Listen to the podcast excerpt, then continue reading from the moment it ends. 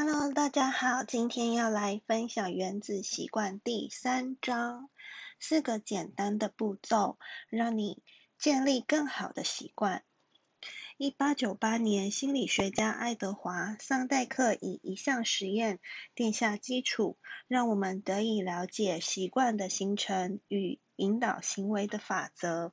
桑代克对研究动物行为有兴趣，他先从猫开始。他从猫分别放入被称为迷笼的装置中。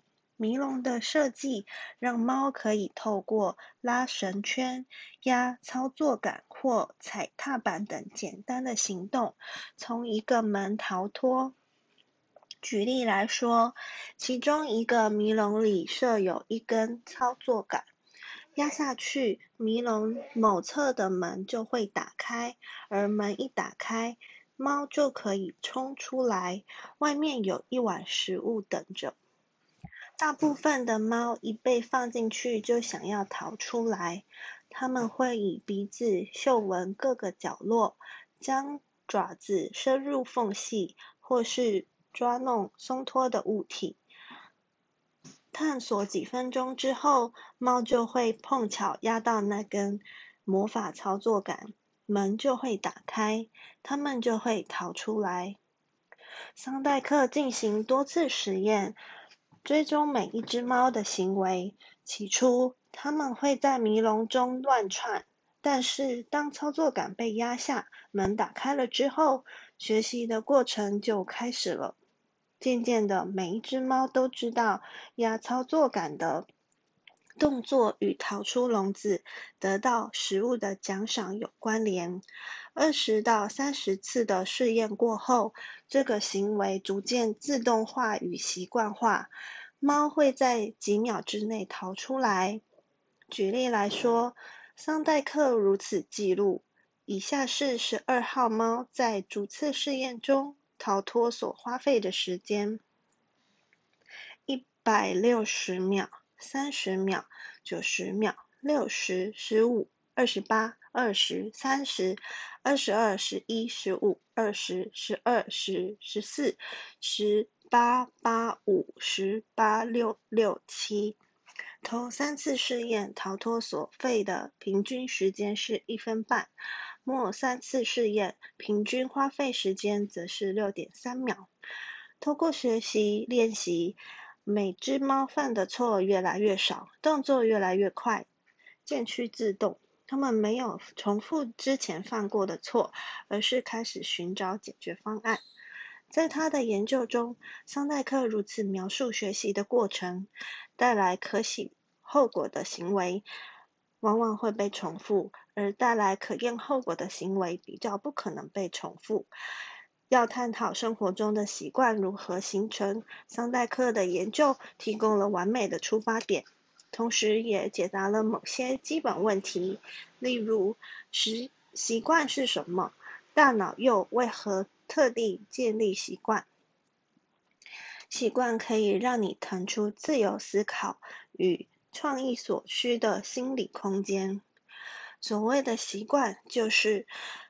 重复次数多到足以自动化的行为，习惯形成的过程始于事物。每当你在生活中遇到一个新的状况，大脑就必须做个决定：我应该如何回应？第一次遇到某个问题，你不确定该如何解决，跟桑代克的猫一样，你只能尝试各种做法，看哪种有用。这段期间。大脑的神经活动非常活跃，你你谨慎分析状况，有意识的做出该如何行动的决定。你接收了大量的新资讯，并且试图的全部弄懂。大脑忙着学习最有效的行动方案，有时候，一如压到操作杆的猫，你碰巧遇上解决之道。感觉焦虑，然后你发现出门跑步可以让心情平静。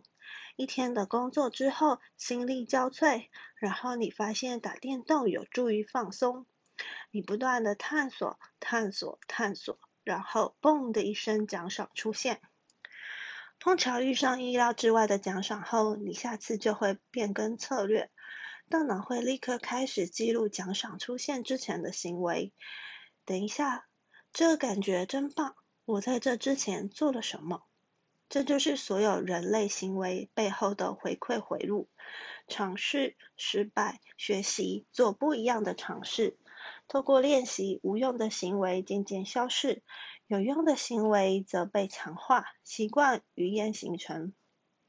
只要反复遇上一样的问题，大脑就会开始将解决的程序自动化。所谓的习惯，就是针对规律遇上的问题与压力的一组自动化解决方案。如同行为科学家杰森·瑞哈所言。习惯不过是环境中反复出现的问题的可靠解决之道。当习惯被创造出来，脑中的活动程度便随之降低。你学会专注于可以带来成功的提示，把其他杂讯摒除在外。未来遇上类似的情境，你确切知道应该寻求什么，从每个角度分析状况的需求不在。大脑跳过事物的过程，创造了一条心理规则：如果这样，就会那样。只要情况适切，就会自动遵循这些认知脚本。现在，只要感受到压力，你就有出门跑步的冲动；下班走进家门，你就拿起电玩的摇杆。曾经需要努力去做的选择，已经变得不假思索。一个习惯就这样形成了。形成习惯是透过经验获得的心理捷径。某种意义上，习惯只是对你过去解决问题步骤的记忆。只要条件对了，你就能诉诸这份记忆，自动套用相同的解决之道。大脑记忆过去的主要原因，就是更精确的预测什么做法在未来有效。习惯的形成相当有用。因为意识是大脑的瓶颈，它一次只能注意一个问题，所以为了眼前最重要的任务，大脑总是努力保存你有意识的注意力。只要情况允许，意识喜欢把任务分配给无意识去不假思索的做。这就是一个习惯形成时所发生的事。习惯减轻了认知负荷，释出心智容量，好让你把注意力分配给其他任务。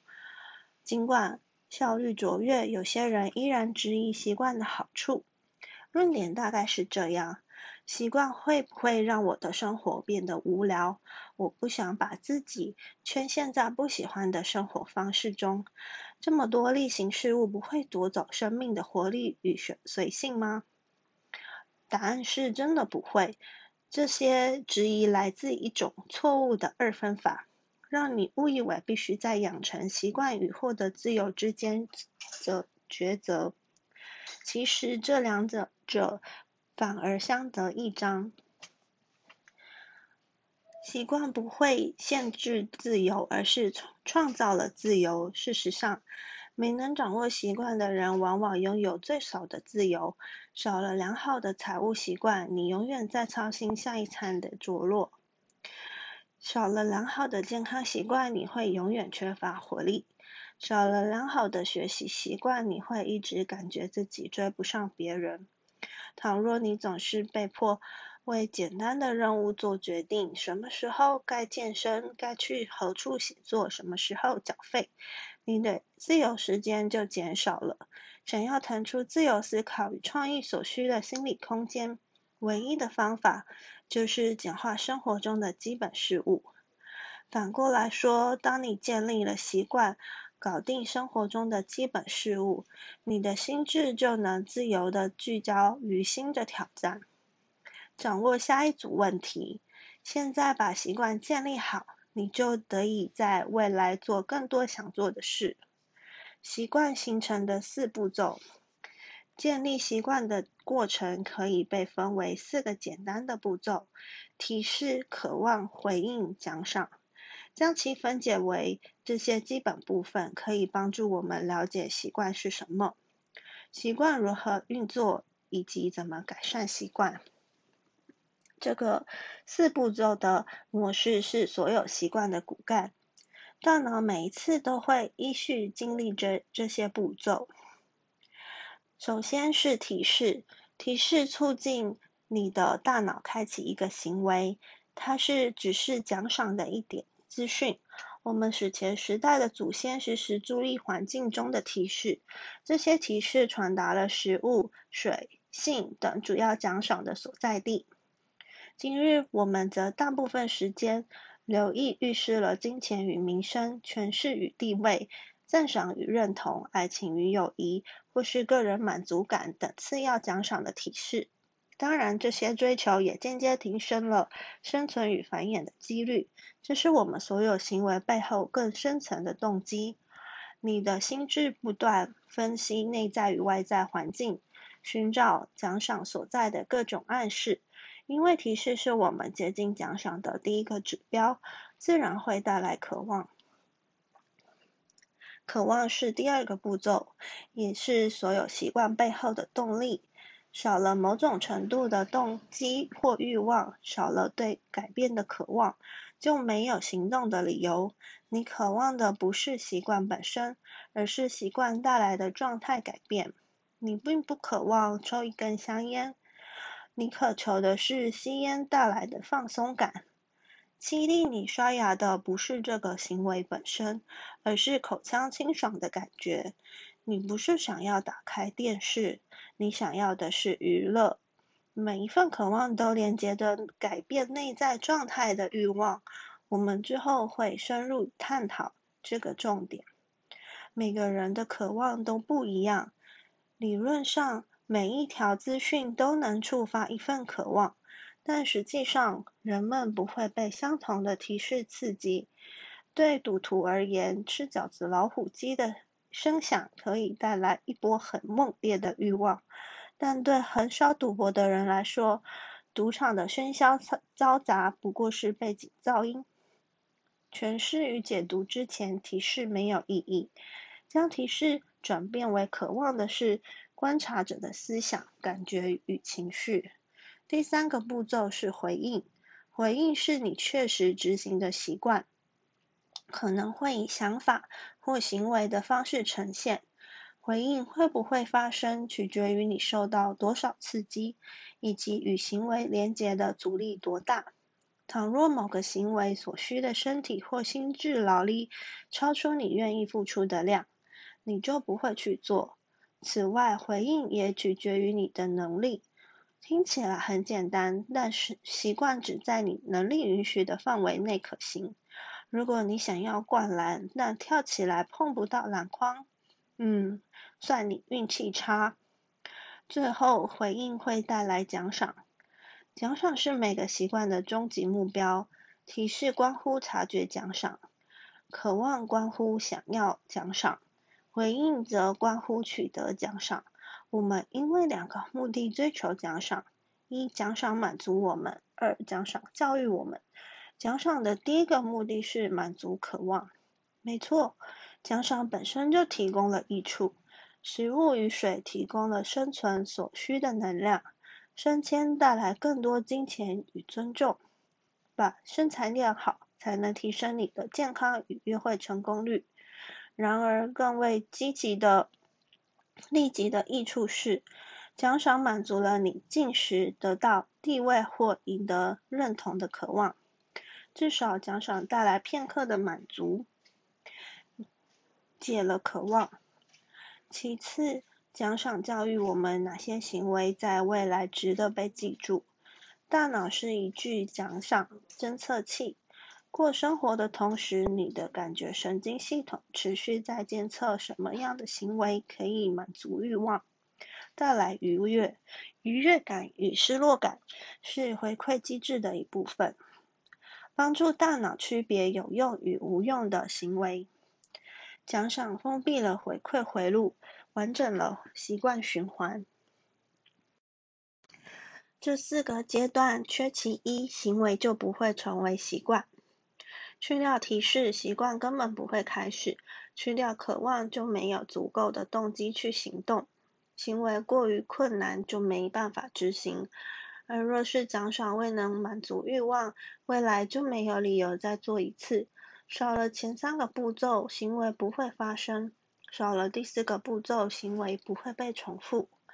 总而言之，提示引起渴望，渴望激发回应，回应提供奖赏，奖赏满足渴望，绕了一圈又与提示连接，这四个步骤合在一起，形成了一个神经学上面的回馈回路：提示、渴望、回应、奖赏；提示、渴望、回应、奖赏，最后让你建立了自动化的习惯。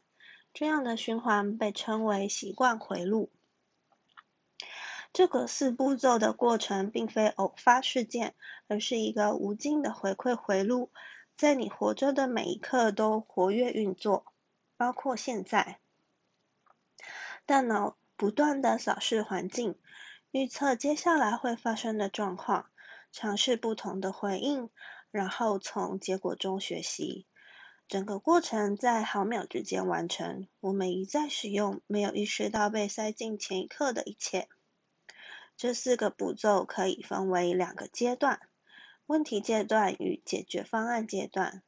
问题阶段包含提示与渴望，那是当你发现有事情需要改变时；解决方案阶段则包含回应与奖赏。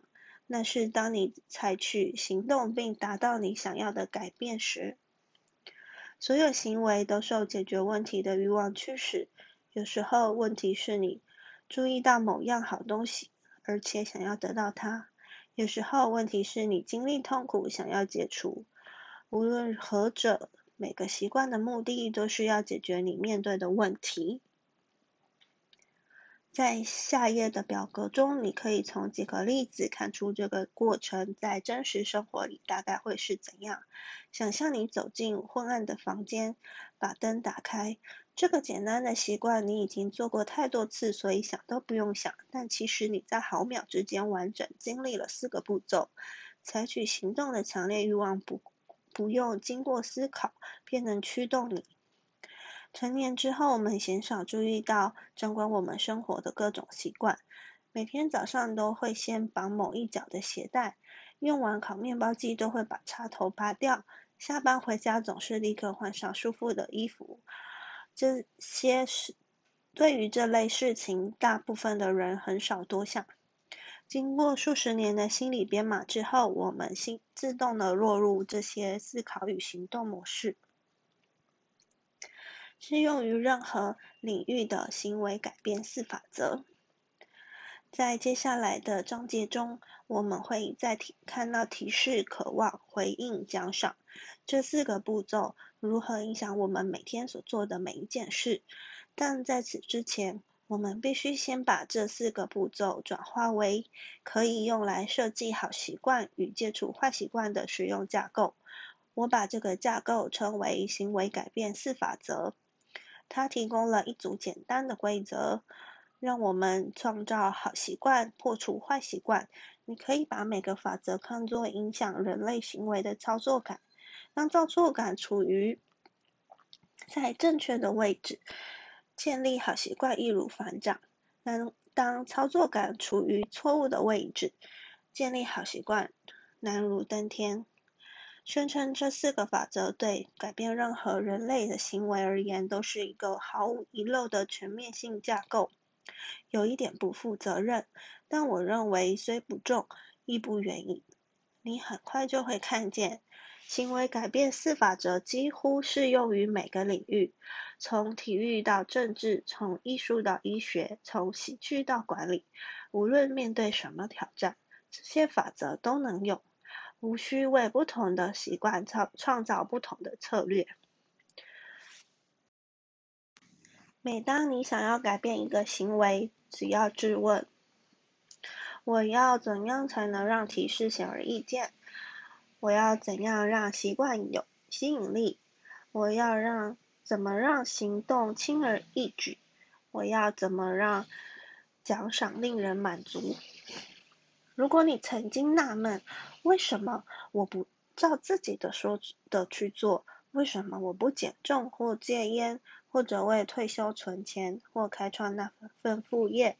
为什么我明明说某件事很重要，却似乎从来不为这件事拨出时间？这些问题的答案都可以从四法则中的某处觅得。建立好习惯与破除坏习惯的关键，就是了解这些基本规则，并且呢，学会依照自己的需求修改。只要与人性常理相悖，任何目标都注定失败。习惯是由生活中的种种系统形塑而成。在接下来的章节中，我们将逐一探讨这些法则，让你知道如何运用它们，创造一套让好习惯自然生成、坏习惯自然破灭的系统。最后，我们本章的总览：习惯就是重复次数多到足以自动化的行为。习惯的终极目标就是用最好的能量与努力解决生活中的问题。所有的习惯都能被分解为包括提示、渴望、回应、奖赏等四步骤的回馈回路。行为改变四法则是一组能够帮助我们建立更好习惯的简单规则：一、让提示显而易见；二、让习惯有吸引力；三、让行动轻而易举。四、让奖赏令人满足。